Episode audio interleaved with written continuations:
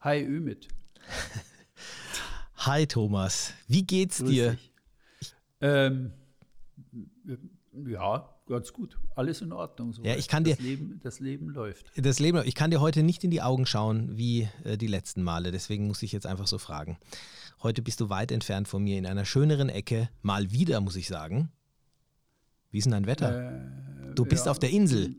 Ich bin auf der Insel, ja, genau. Ich bin im Nordosten von Mallorca und ähm, ja, wo ich immer hingehe, wenn ich so ähm, irgendwie was zu arbeiten habe oder viel zu machen habe und ungestört sein will, dann verkrümel ich mich immer hier auf die Insel.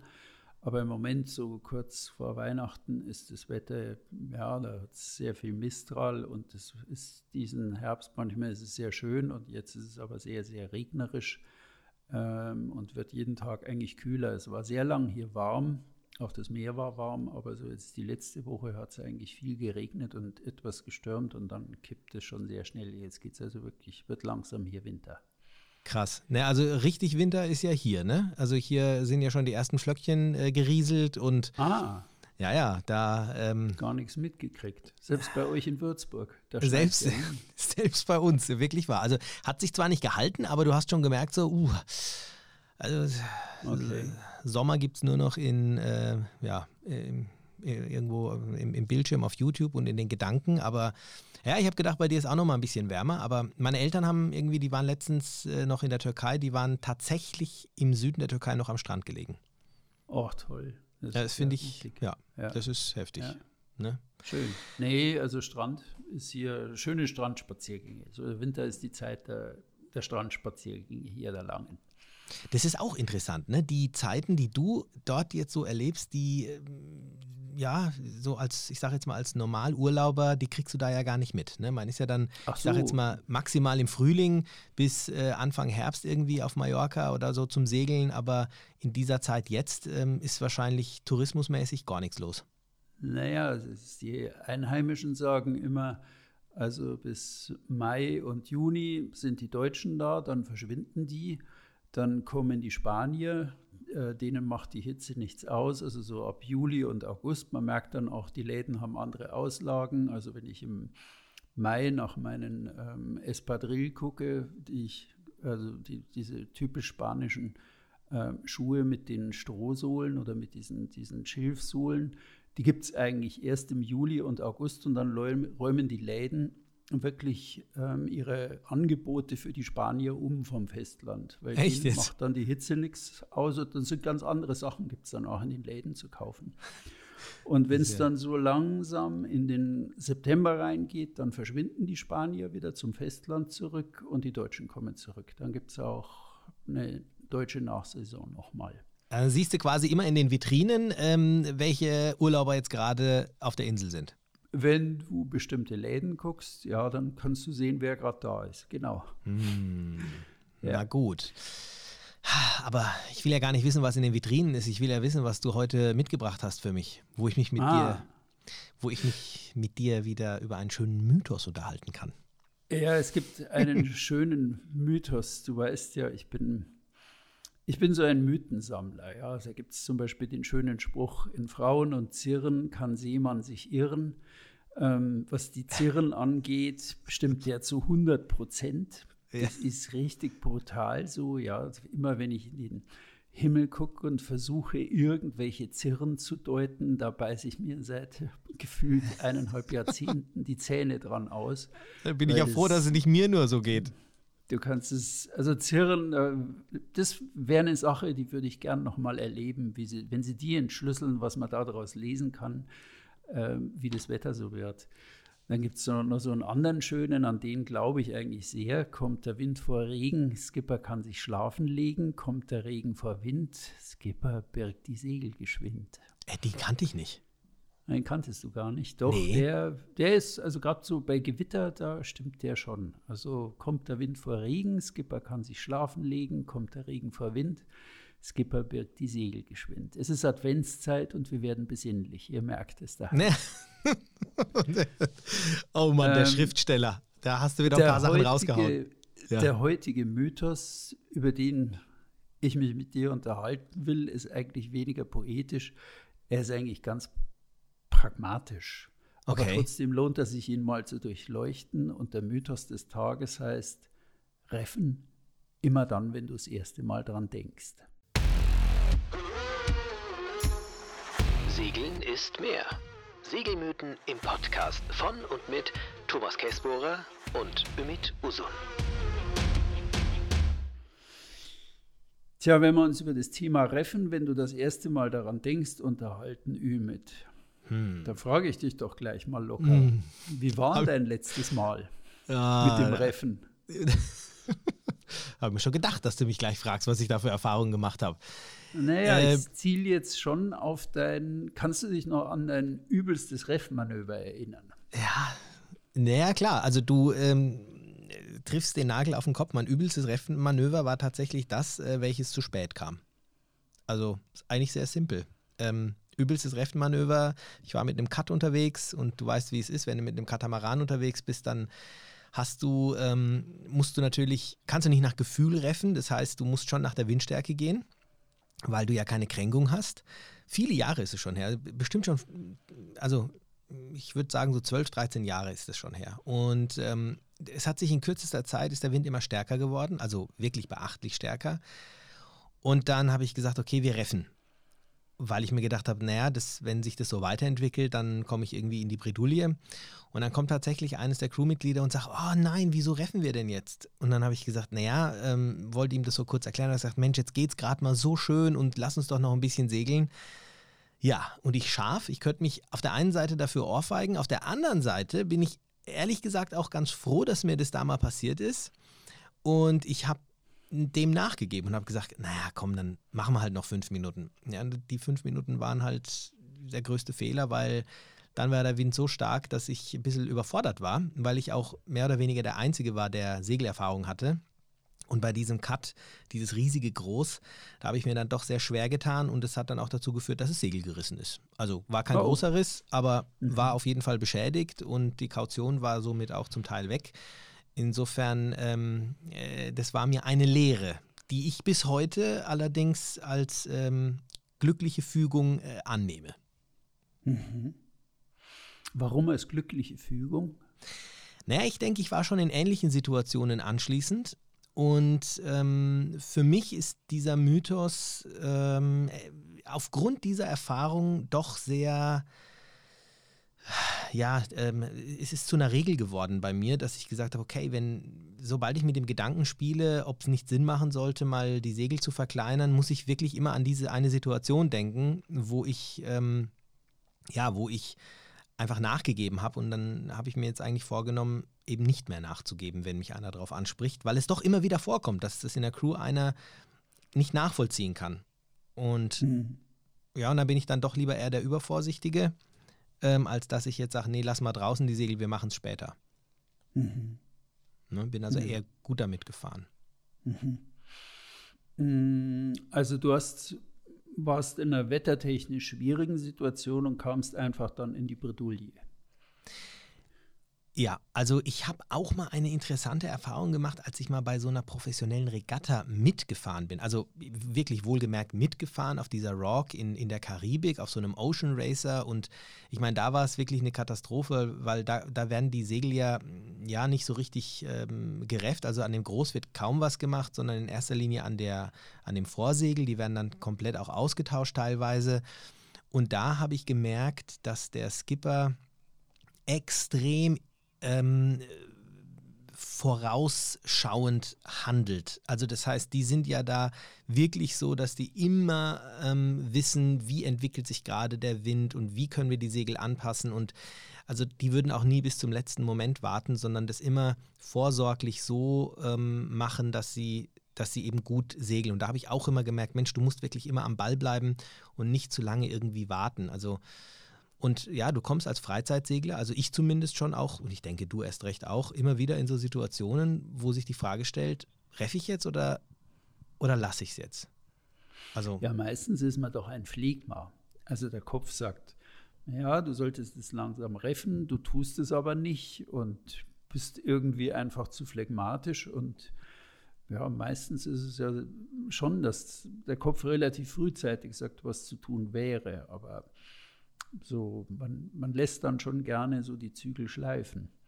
Ja, und auf der anderen Seite ist es ja aber auch so, das darf man ja, finde ich, also was zum Beispiel dagegen spricht, äh, um den Mythos vielleicht dann doch so ein bisschen auf den Prüfstand äh, zu heben, ist ja, ähm, gerade bei so einem Lattengroß und wenn du eine kleinere Crew bist, ist es ja schon auch immer ein, ein, ein, ein rechter Aufwand. Ähm, ist ja die Frage, wie lange kann ich denn jetzt wirklich warten? Also dieser, dieser, diese Aussage, mh, hm, dann reffen, wenn ich das erste Mal dran denke, ähm, kommt ja vielleicht auch so ein bisschen drauf an, wie vorsichtig ich denn bin. Also wenn ich zu vorsichtig bin, dann bin ich ja nur am Segel setzen und reffen und machen. Da, ne, dann, dann ist ja die Frage, muss ich wirklich schon die Segel verkleinern, nur weil jetzt mal eine kleine Böe über die Bergzinnen geweht ist? Also ist auch wieder Frage, mhm. woran mache ich das jetzt aus? Ne? Also wie ist denn das bei dir? Ja. ja, denkst du beim ersten Mal, wenn eine kurze Böe kommt, oh hoppla, ich müsste jetzt vielleicht treffen? Hm, es kommt auf die Intensität der Böe an. Also ich gucke dann schon, also es, es, es, hängt von vielem ab. Also erstens ja. auf dem kippeligen Flying Dutchman ähm, nimmt man natürlich jede Böe ernster als auf irgendeinem Dickschiff. Ja. Also wir, wir hatten ja schon mal einen Podcast gemacht über, wie hieß der nochmal?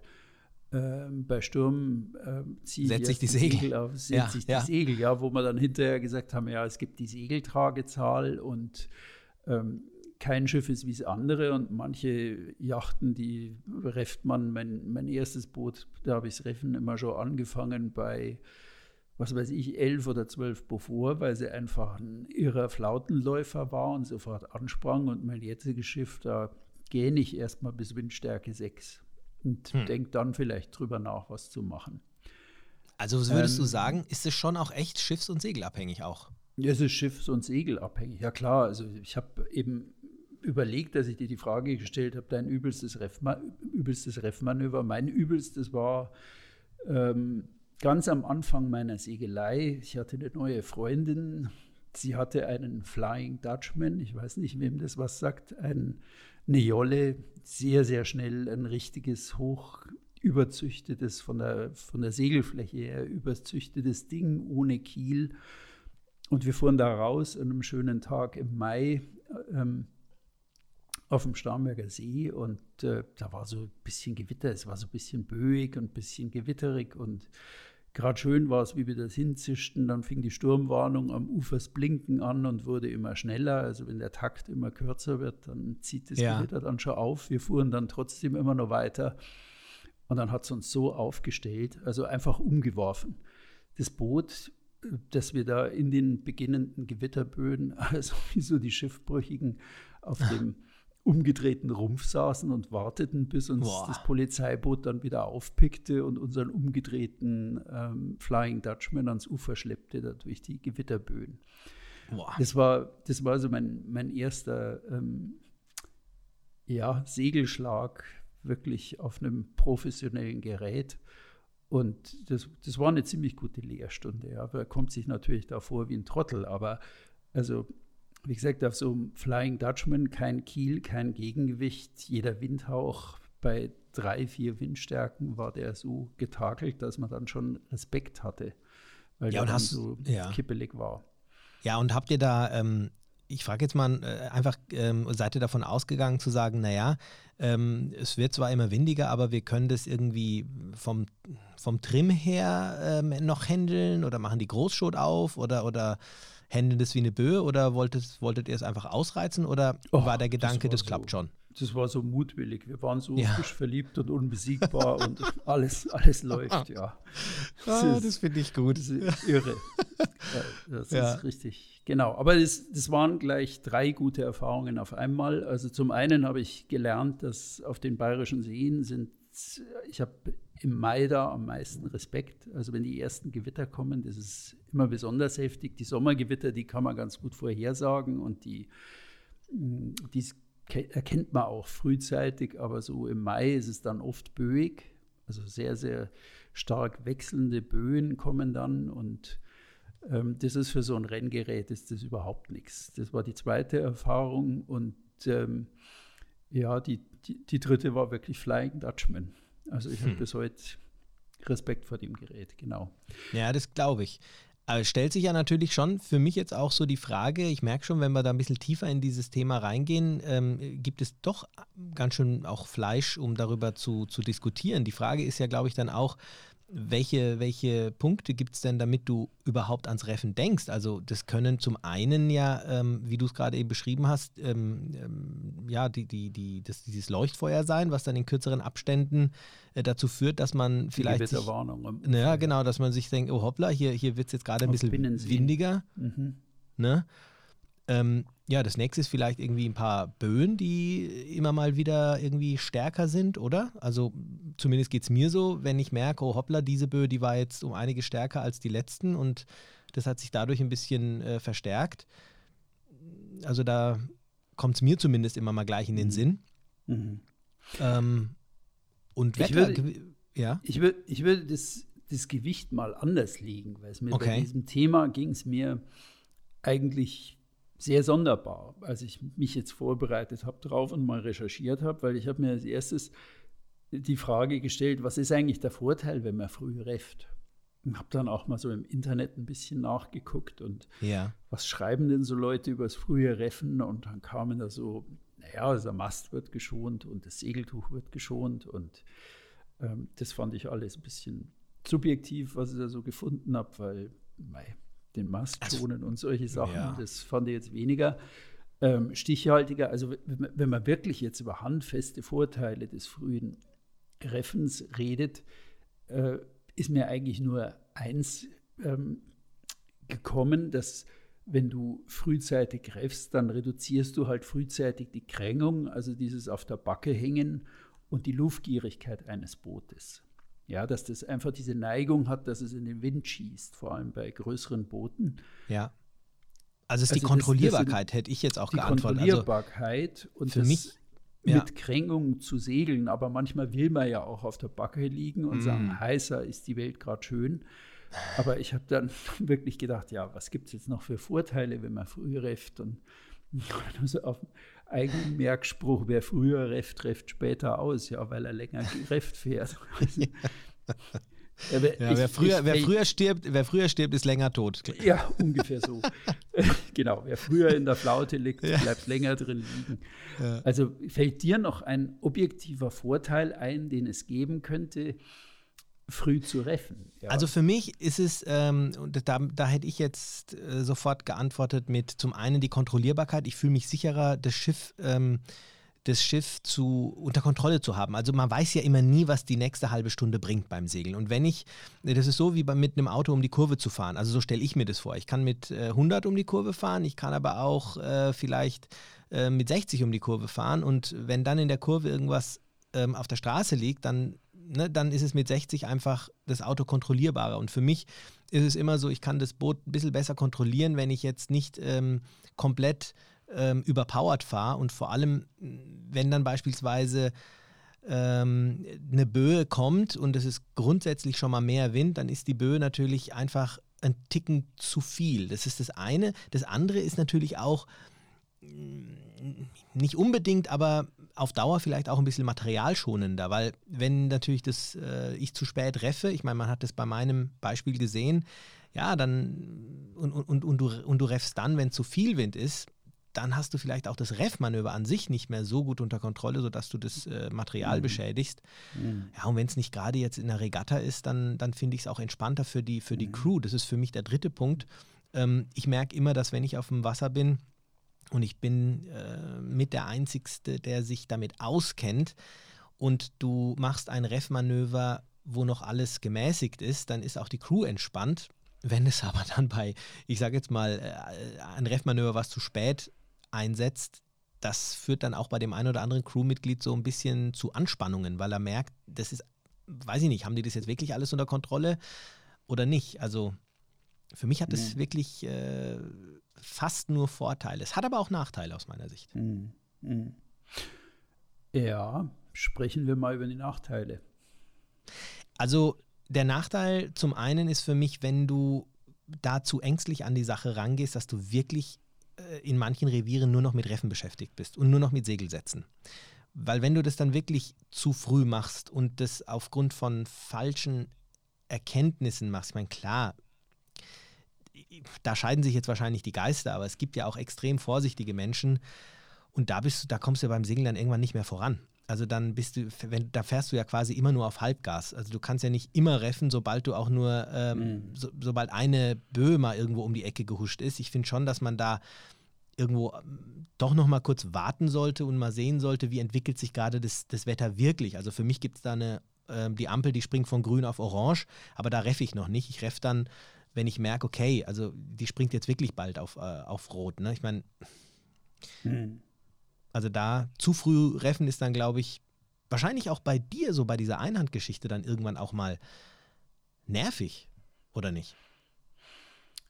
Ja, man überlegt schon, also wie viel hin und her gönne ich mir jetzt eigentlich an so einem Segeltag. Aber was ich, was ich als effektive Nachteile empfand, ist, wenn du also weißt, du musst jetzt aufkreuzen. Und ja. ähm, auf der Kreuz ist gerefft immer blöd, weil deine, deine Abdrift ist größer. Also du kannst viel schlechter aufkreuzen, wenn du gerefft bist. Also meistens hm. liege ich dann wirklich lieber auf der Backe als und reffe erst relativ spät, wenn es irgend geht, ähm, als dann zu früh reffen und dann wird es nur noch so ein Hin und Her und Hin und Her, statt mich irgendwie auf mein Ziel zuzubewegen. Ja, das, das ist stimmt. Das, das ja. ist das eine. Also je, je, geringer deine Segelfläche ist, je größer, also der, der, das Gerefte mhm. ist, der Reffanteil, desto größer ist auch deine Abdrift. Das hilft einem zwar oft nichts, weil du, wenn du ja hochfährst, ist der ohnehin schon schwache Wind ja noch mal ein Stück stärker, weil du ja hoch am Wind fährst, weil du also die Windgeschwindigkeit noch zu deiner ähm, zur Eigengeschwindigkeit oder umgedreht, weil du die Eigengeschwindigkeit zur Windgeschwindigkeit ja, ja noch dazu rechnen musst. Also mhm. das, das macht die Sache nicht einfacher.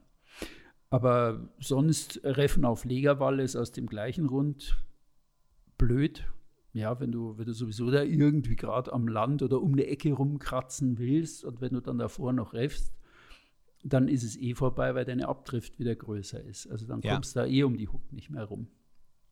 Also an ja, der Stelle spannend, sind ja. es Nachteile, aber ich finde, wie gesagt, mich hat dann erstaunt, weil ich ähm, weder die Vorteile jetzt so gravierend fand, die wir gerade hm. erwähnt haben, also Reffen reduziert die Krängung und die Luftgierigkeit. Und du sagst, für die Crew ist es besser, es ist alles nett und schön. Und Nachteile haben wir eigentlich auch keine so, so richtig harten. Aber ich habe mich als drittes dann gefragt, was ist denn mit kritischen Situationen und dem frühen Reffen? Und all die Beispiele, wenn du deine Beispiele jetzt nochmal Revue passieren lässt, mhm. da ist der Mythos wirklich richtig. Also mein Beispiel, der Flying Dutchman und die Gewitterböen, du beim Katamaran, wo es dir Segel gerissen hat. Also immer wenn es kritisch wird, ist dieses Reffen, wenn du das erste Mal daran denkst, ist es ganz sicher richtig. Ich habe dann für mich selber eine Liste meiner, meiner kritischen Situationen aufgeschrieben. Also der, der erste Segelschlag, den Flying Dutchman, hatte ich schon erwähnt. Dann bin ich mal so die Ostküste, ich bin einmal um Korsika mit Freunden rumgesegelt und wenn man da so im Uhrzeigersinn segelt, die Ostküste Korsikas ist also meistens ähm, eher windarm im Sommer, weil es eher ja Westwind hat, ja. Nordwestwind hat und da bist du da immer so am entlangklappern, diese Ostküste und bist da vollkommen relaxed, weil es da eh keinen Wind hat und dann wird es da im Süden flach und flacher. Und wenn du dann also oft so irgendwie den richtigen Moment verpennst, dann kommst du da irgendwie an eine Hook hin und dann geht es dann von 0 auf 5 Beaufort mit einem Schlag, ja, weil dann bist du aus der Abdeckung des, der Inselmasse raus und plötzlich frischt der Wind da richtig auf und wenn du das verpennst, dann reißt also die ganze Crew da plötzlich, weil alle liegen auf der Backe und holla, was ist denn jetzt los? Ja. Äh, total spannendes Beispiel. Da muss ich äh, an die Kanaren zum Beispiel auch denken. Ja. Weil die Kanaren ja äh, viele Leute meiden, weil sie sagen, oh Gott, das ist zu, äh, zu windig und sowas. Aber das, was ähm, das wird falsch eingeschätzt. Die Kanaren, im Gegenteil, die sind sogar ein sehr, sehr schönes Segelrevier, weil du konstante Winde hast. Das heißt, du hast da eigentlich keine Böen, aber, und das ist ein ganz dickes Aber, und da komme ich genau auf dein Beispiel, du hast ganz klar ähm, zwischen den Inseln Düsen, die, die man weiß auch, wo ja, die sind.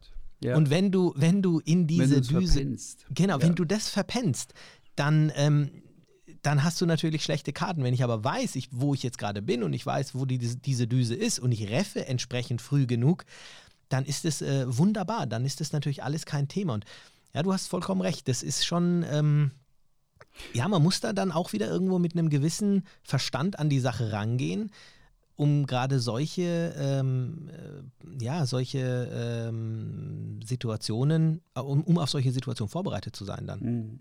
Also die Liste ist lang, die ich da geschrieben habe.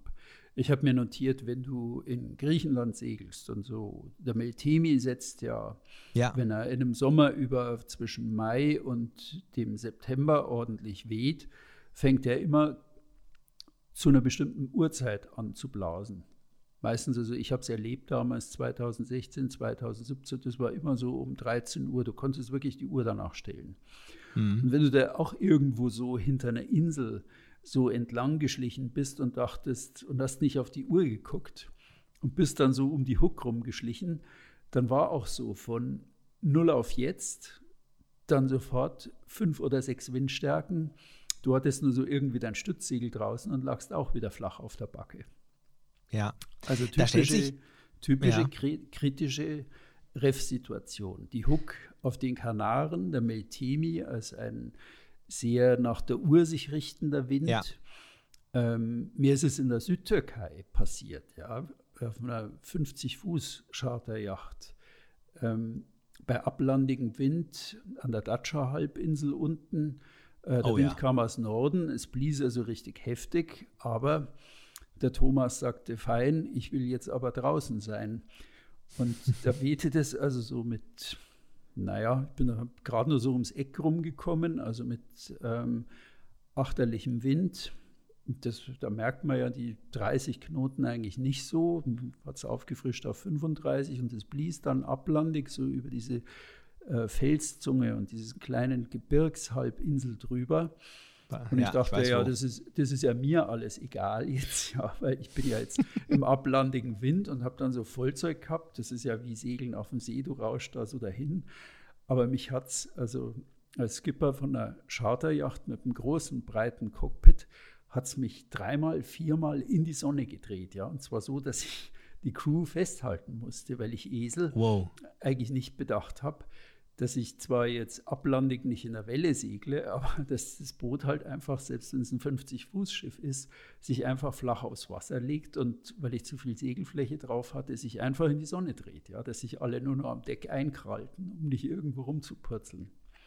Ja, Wahnsinn. Also, naja, das äh, stellt sich doch eigentlich auch irgendwo die Frage, ob es nicht vielleicht geschickter ist. Also ziehe ich erst das Segel komplett raus und, und reff dann immer mehr oder sollte ich, ähm, egal wie viel Wind ist, erstmal nur ein bisschen Segel rausholen und dann je nach Wind immer mehr Segel rausziehen?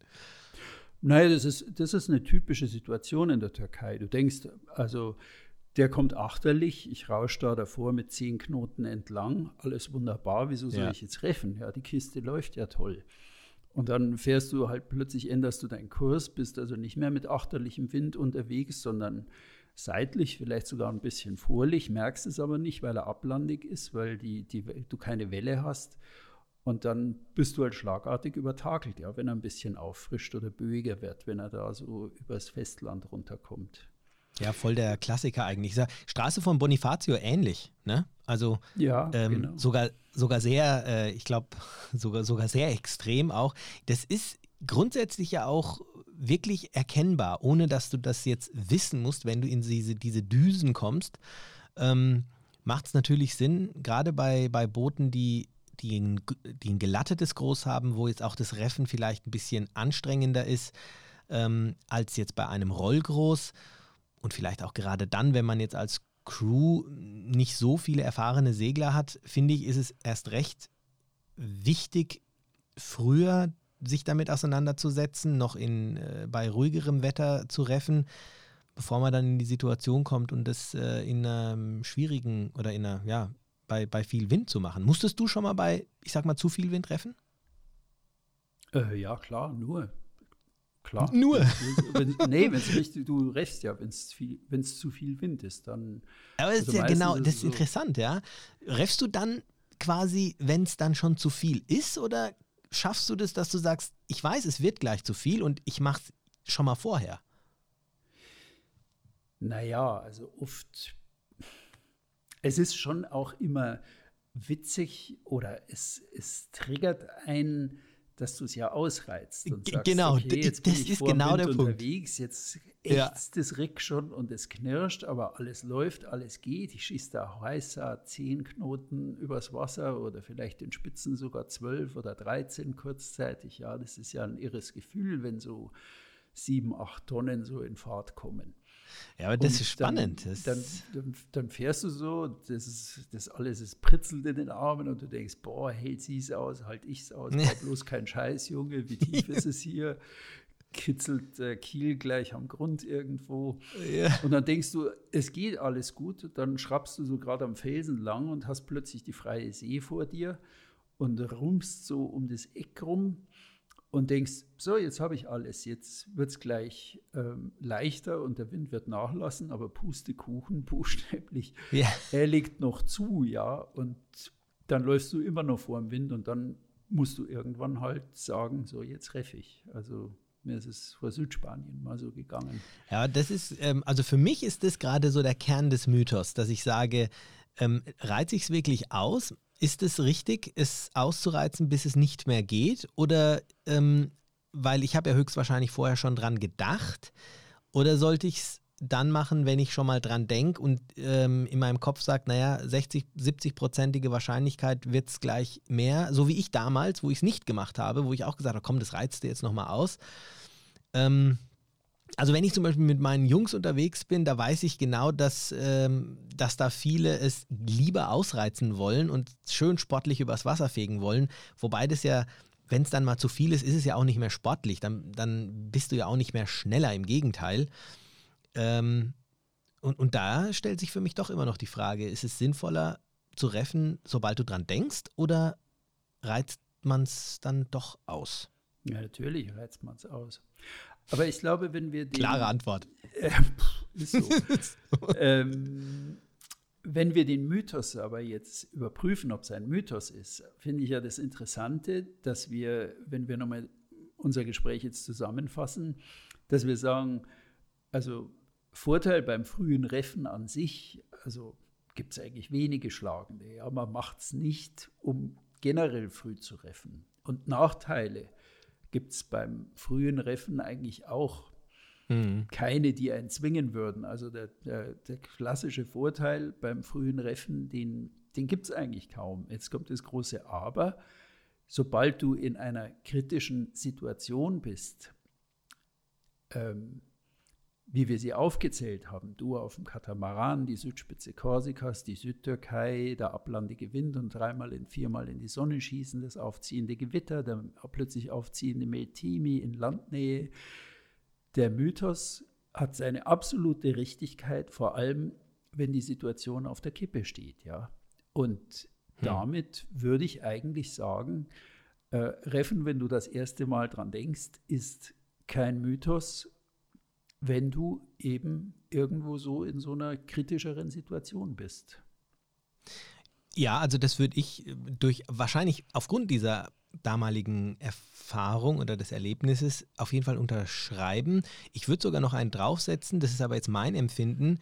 Ähm, ob diese kritische, also ich denke mir, wenn ich daran denke, dann bin ich vielleicht noch nicht in dieser kritischen Situation. Ich könnte aber hineingeraten. Deswegen ähm, tue ich mir da wirklich auch schwer. Also da, ich bin ein risikobereiter Mensch, aber da tue ich mir wirklich schwer, es bis zum letzten auszureizen, weil ich mir denke, ja, vielleicht komme ich ja dadurch in eine kritische Situation. Also dass dann vielleicht wirklich zu viel Wind ist oder ähm, das, weil ich es eben auch erlebt habe, dass in kürzester Zeit der Wind so, ähm, so aufgefrischt ist. Ähm, da bin ich auf jeden Fall ähm, bei dir. Und oder, oder würdest du sagen, du kannst es unterscheiden, ob das jetzt zu einer kritischen Situation wird oder nicht im Vorfeld? Also. Ich denke eigentlich schon. Mit der Erfahrung, okay. ja. Also die, der Flying Dutchman im Mai, hm, glaube ich nicht mehr, dass mir das heute passieren würde. Also das Alter macht zielstrebig. Und, ja, ich ähm, bin, ich bewundere das eh. Ich meine, du bist oft allein auf dem Boot. Ich wäre, ich glaube, ich wäre da wahrscheinlich sogar noch vorsichtiger. Ja, ist man wahrscheinlich auch. Aber naja, es kommt darauf an. Also wenn ihr nach zwei Monaten ähm, allein unterwegs sein, da werde ich schon keck. Ja, da kriegst du den Mythos der Unbesiegbarkeit manchmal. ja, weil du, nee, ich merke das schon. Du, du, legst die, die, du legst die Latte höher, drehst das Schräubchen höher und das ist aber gar nicht, ich bin gar kein verwegener Typ, sondern einfach, ja, das geht schon noch. Das, in den Bergen ist, das geht schon noch wirklich ein No-Go. Ja, das geht schon noch, ist der Anfang von Blödsinn.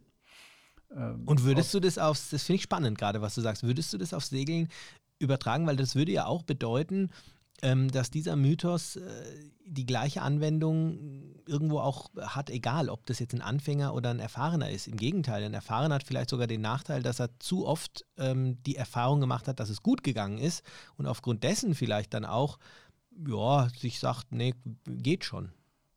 Mhm. Nee, geht schon, ist in den, auf See eigentlich nicht so folgenschwer wie in den Bergen. Hm. Also das geht schon noch, ist in den Bergen, ist es irgendwie blöder.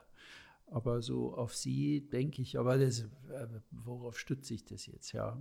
Ähm, aber doch, ich glaube, ich weiß, was du meinst. Find ich ich finde es nicht so alarmierend. In den Bergen mhm. ist dann irgendwie so, es ist, ja, alle sind müde und ähm, es, es ist irgendwie blödes Gelände und das Wetter ist nicht so ganz klar, ja. Und du, du türmst, stapelst so Faktor auf Faktor irgendwie mhm. auf oder bist du in irgendeinem blöden, schneeigen Hang drin. Also das, da ist, geht schon noch, da muss man manchmal wirklich klar sagen, nee, jetzt nicht mehr, wir brechen ab oder wir hören auf. Auf sie kannst du einfach auch nicht abbrechen. Ja, ja du, das ist richtig, aber ich glaube auf See, und das ist, glaube ich, auch das, was du meinst, ist, du kannst mit den richtigen Entscheidungen an Bord ähm, kommst du normalerweise auch, ich sage jetzt mal, durch fast jeden Sturm auch irgendwie durch, ne? Also wenn du ja, das entsprechend handelst.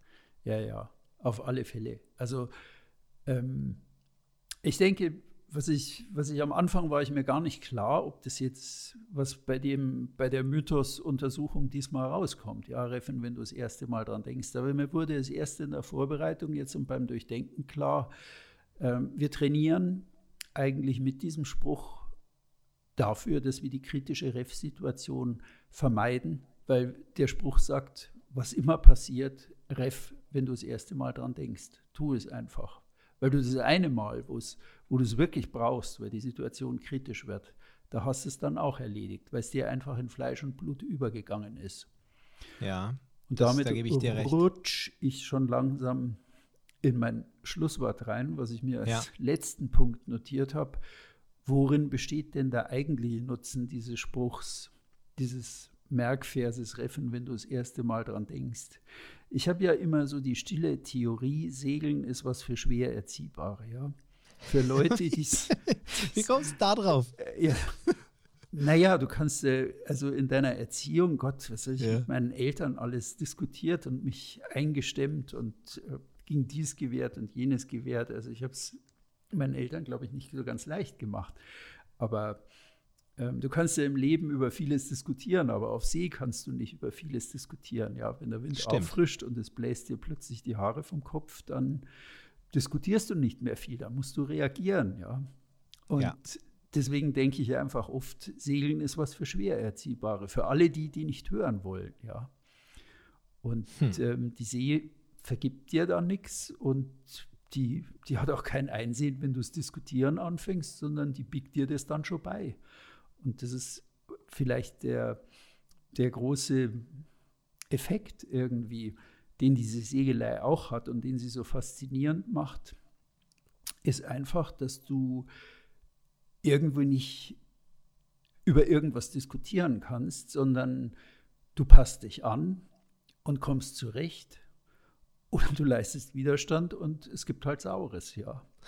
Ja, es ist vielleicht diese gewisse Ehrfurcht und auch der gewisse Respekt vor der Natur, ja, genau. der, der diesen Gedanken ähm, so sobald du ihn hast, ey, ich sollte reffen, der den wirklich auch ähm, bei einem bei einem verantwortungsvollen Skipper dann auch, äh, der, der, also dieser Gedanke führt bei einem verantwortungsvollen Skipper dann am Ende auch dazu, dass er es macht, weil er eben, du hast vollkommen recht, ja, weil er eben diesen Respekt vor der Natur hat und weiß, hey, die verzeiht mir nichts. Ich, das, hier geht es nicht darum, dass ich dann mit irgendwelchen Argumenten da mich irgendwie rausreden kann, sondern ähm, es ist mir gerade in den Geist gekommen, es könnte sich in diese Richtung bewegen. Das heißt, im besten Fall ähm, machst du das jetzt, bevor du in die Situation kommst, dass es, äh, dass es dir das Genick bricht. Weil du hast recht, ja. Du kannst ja da nicht mehr diskutieren und ja. sagen, nee, nee, lass uns mal anders oder ich steige jetzt mal aus oder äh, geht, geht ja nicht. Bist hm. ja mitten auf dem Wasser. Funktioniert ja, ja nicht. Nein, die See erzieht uns da schon. Also das ist so, ich habe es auch oft als ja, das klingt jetzt vielleicht etwas überdimensional, aber man lernt schon viel übers Leben und fürs Leben. Also Reffen, wenn du das erste Mal dran denkst, geh Dinge rechtzeitig an, ja. Nicht frühzeitig, aber rechtzeitig. Das finde also, ich einen sehr, sehr, sehr schönen äh, Spruch. Ja. Also das, das, das, die See bringt dir da schon sehr viel bei. Und ja, und das rechtzeitig, das ist ja, sehr ja. gut. Das Lustige, das Lustige war, in dieser, in dieser, ja, rechtzeitig. Weil wenn du, wenn du manchmal zu früh bist, dann das bringt dich auch nicht weiter. Ja. Aber das ist, das ist total interessant, auch was den Mythos betrifft, weil ich glaube, das ist ja auch die Angst, die dann vielleicht manche haben im Sinne von, na, jetzt habe ich mal kurz dran gedacht, soll ich es jetzt machen oder nicht? Dann frag dich, ähm, es geht nicht darum, das so früh wie möglich zu machen, sondern ähm, wann ist der Gedanke gekommen, wann macht er Sinn, aber du solltest es rechtzeitig machen. Es nicht auf den letzten Drücker tun, nicht abwarten, bis es ja eventuell zu spät ist. Mhm. Und lieber genau. einmal zu viel gerefft. Genau. Und das ja. war auch eine, eine schöne Erfahrung heute, als er anfing, so über diesen Spruch mal im Internet zu googeln ähm, Reffen, wenn du das erste Mal daran denkst. Also du findest da bei diesem Spruch findest du genau zwei Siegelseiten, die sich damit beschäftigen, vielleicht drei. Mhm. Und danach bist du sehr schnell im Thema Lebenshilfe. Ja, da, da schrieb jemand, der ähm, so Persönlichkeitsberatung macht und weiß nicht, da kam da sofort, warst du in der Lebenshilfe drin. Also das okay. fand, ich, fand ich relativ lustig. Also, dass so diese, dieses Reffen, wenn du das erste Mal dran denkst, der hat schon sehr was, ähm, ja, so geht drüber raus. Also nicht nur über die reine Siegelei. Aber es war auffällig, weil manchmal kriegst du, da gibt das Stichwort Kroatien ein und du kriegst 100 Seiten Kroatien segeln oder 50 mm. oder mhm. was weiß ich. Da bleibst ja, du aber du Segeln. hast, ja, ne, es ist, ist schon, es ist etwas, was du auf viele Dinge im Leben, äh, im Leben, ja, im Leben auch übertragen kannst ob das jetzt Reffen ist oder was anderes ist, die Dinge rechtzeitig zu tun, sobald sie einem in den Kopf kommen. Ich meine, die kommen ja nicht umsonst in, in, in deine Gedanken. Du denkst ja nicht aus heiterem Himmel ans Reffen beim Segeln. Also ähm, wir reden ja hier nicht darum, dass der, der Gedanke Reffen an sich hier ähm, beachtet werden sollte, sondern wenn ich aufgrund der, der Verhältnisse, die da jetzt gerade auf dem Wasser herrschen, mir mich frage, sollte ich jetzt reffen oder sollte ich noch abwarten? Und das ist doch, denke ich, genau der, der Punkt, der ähm, wo man einfach, einfach mal auf sich selbst hören sollte und die Sachen dann mal abwägen sollte und ähm, eigentlich dann auch reffen sollte. Hm, genau. So, und viel mehr Punkte habe ich zu dem Thema eigentlich gar nicht gefunden, aber wie immer gilt das Motto Research ist Me Search. Und ich habe für mich selber bei der Vorbereitung des Themas viele Dinge ähm, erfahren, die mir vorher so an diesem Spruch gar nicht klar waren. Fand ich gut. Nee, ich finde es auch gut. Und ich finde auch, äh, dass es hier auch gar nicht viel mehr, ähm, nee, braucht gar nicht viel mehr Informationen braucht und äh, aber eine klare Botschaft am Ende des Tages, die rüberkommt. Ja. Dass es äh, kein Mythos ist, sondern dass der seine Berechtigung hat und zwar nicht nur beim Segeln, sondern dass es auch übertragbar ist auf viele andere Dinge im, äh, im Leben. Finde ich absolut. Ja. Sehr cool. gut. Was nehmen wir jetzt mit? Was machen wir das nächste Mal besser? Wir machen alles genauso weiter. Weil ja. Gute, es ist ja Gott sei Dank noch nicht Silvester, das ist die gute Nachricht des Tages, wo wir uns irgendwie mit guten Vorsätzen bewerfen müssten und uns das selber stimmt. da schikanieren müssen, sondern wir dürfen sagen, jawohl, wir reizen es weiter aus und treffen möglichst Sport. Ja. Nur bei kritischen Situationen passen wir diesmal besser auf. Ja, das stimmt. Also wie gesagt, ich habe meine Lehre da ja auch schon vor vielen Jahren ähm, aktiv. Wobei ich kann mir sehr gut vorstellen, dass die meisten Hörer ihre Ref-Erlebnisse, irgendwie hat jeder schon mal dieses Erlebnis gemacht. Äh, Glaube ich jetzt einfach mal. Ja, Wenn du mal so ein paar Jahre unterwegs bist, dann kommt die Situation, wo du zu spät treffst und du verfluchst es in dem Moment. Auch wenn dann alles gut geht, um Gottes Willen, so soll es ja auch sein, ähm, sagst du dem Nachgang, äh, hätte ich es doch ein bisschen früher gemacht. Und das ist dann vielleicht auch, auch eine ganz lehrreiche Erfahrung, so wie du mit deinem Flying Dutchman. Oh Gott, wo du gar ja. nicht gerefft hast. ja, ja. ja, schön. Gut. Thomas, dann haben wir es wieder mal für diese Woche. Auch wenn ich dich nicht gesehen habe, war es schön, deine Stimme zu hören. Ich habe dich mir jetzt einfach mal vorgestellt. Danke gleichfalls, ja. Ja. Ebenso. Okay. Macht's dann hören wir daheim. uns wieder. Kommt gut in die nächste Woche. Bis bald. Ebenso. Du auch. Jo. Mach's gut, Thomas. Ciao, ciao. Tschüss. Tschüss. Servus.